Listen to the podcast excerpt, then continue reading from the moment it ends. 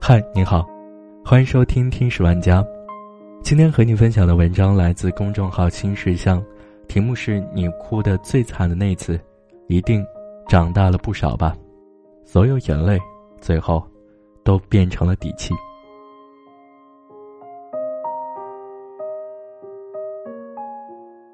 每年春天，朋友圈都是很轻松的样子，满屏的花树、蓝天、湖海，好像一切都可以重新开始。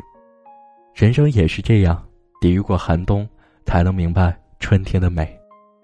我挑选了十几个故事，想和你讲讲人生怎样能到达春天。父母离婚后，我怕被同学嘲笑，老师说。抬起头来。初二那年，陪父母办完了离婚手续，没请假。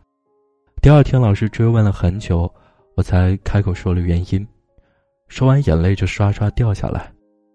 回教室后，因为哭过，眼睛红红的，也怕同学嘲笑，就低着头走。老师跟在我后面，悄悄说：“抬起头来，你没有错。”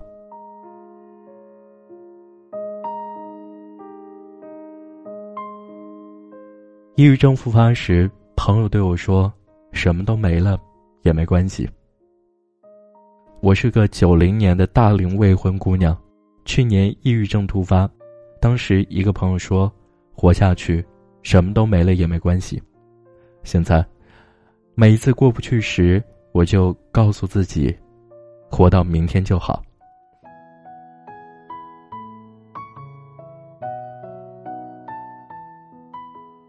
创业失败后，听郭德纲相声，我熬过去了。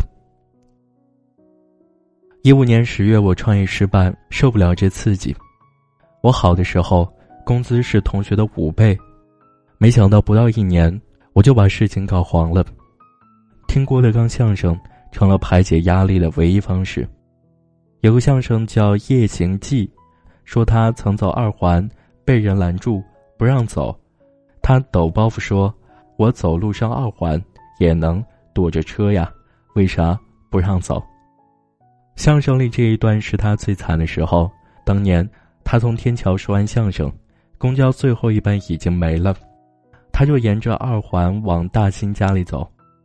晚上十一点一直到凌晨三点，那段时间，我就在郭德纲和于谦老师的声音中缓缓睡着，不失眠了。其实郭老师也说过，相声教不了人什么东西，但他陪我走出了人生中的一次失败。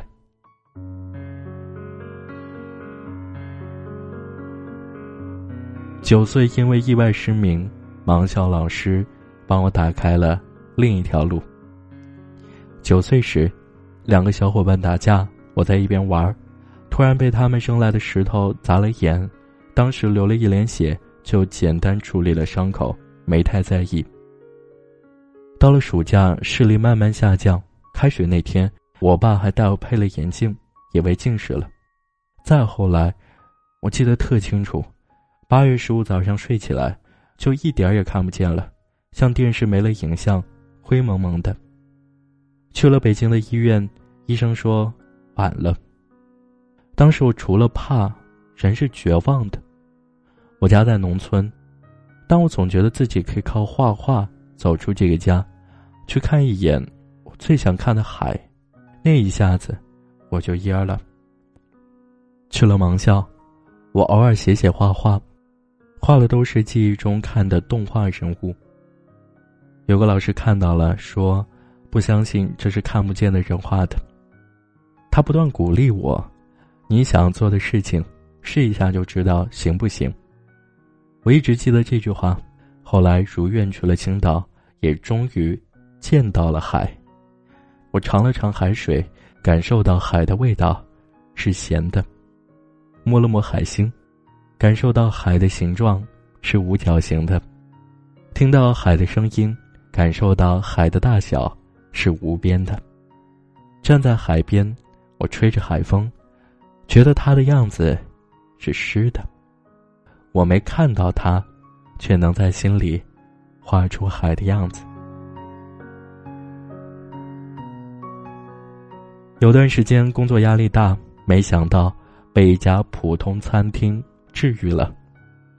去年有段时间实在写不出满意的策划案，交上去一个就被领导打回来了，压力很大，经常把自己关进厕所哭，对生活更没什么热情了。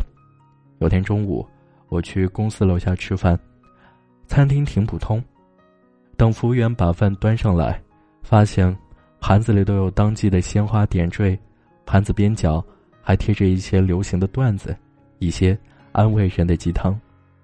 那会儿觉得，生活充满惊喜，在困难时封闭自己，真是个错误的选择。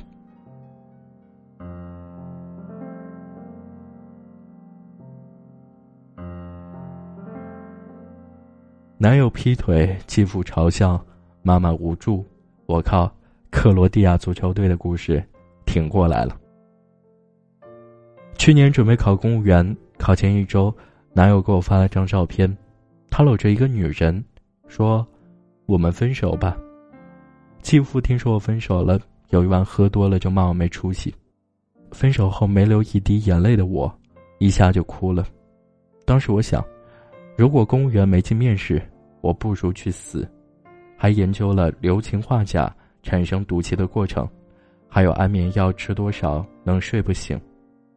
那会儿刚好是世界杯，冠军在那晚，我给前男友发微信：“如果克罗地亚赢，我们复合好吗？”他说：“法国会赢。”克罗地亚输了，解说员说：“这些从战火的废墟中成长起来的球员，岁数都大了。”这是他们中很多人参加的最后一届世界杯。我一边为他们的经历难过，一边被他们的精神感动。我从小也差劲儿，但人总归要努力，才会不遗憾，不差劲儿啊。后来我公务员面试过了，几百个人录一个，我录上了。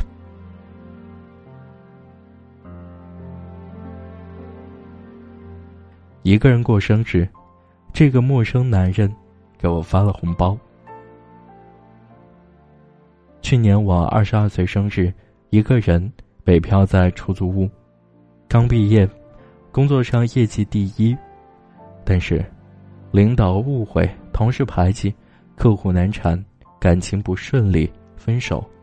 我和妈妈还老吵架，我一度有中度抑郁，身体还差，经常发烧感冒。有一天晚上，有一个好友申请，加了后发现不认识，是他输错了微信号。我说没关系，您删了我就好。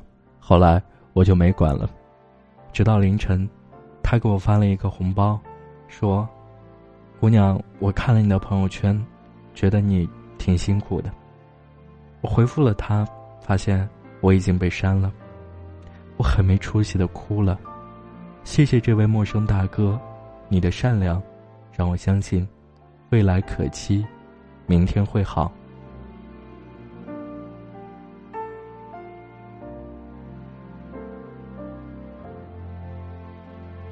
结束了二十年的婚姻后，我才遇到了真正爱我的那个人。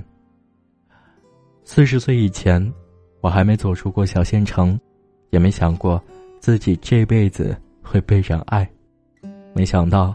离婚一年后，我就遇到了比我小十岁的现任老公，是我的前同事。刚跟他来北京时，我连普通话都不会说，他一点点教我。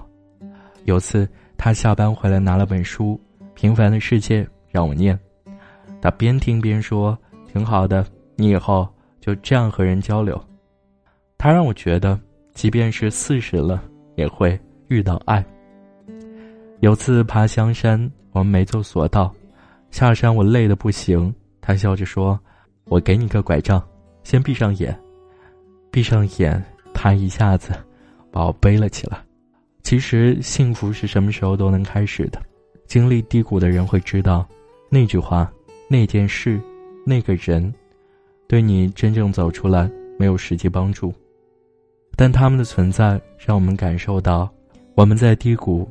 有人在身边，因为有这些支点，我们最后就能走出来，而那些陪你走过低谷的，会成为你的力量。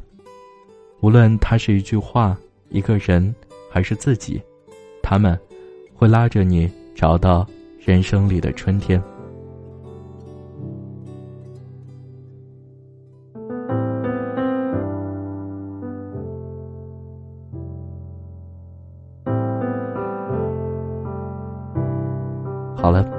这就是今天的节目感谢你的收听我们下期再见。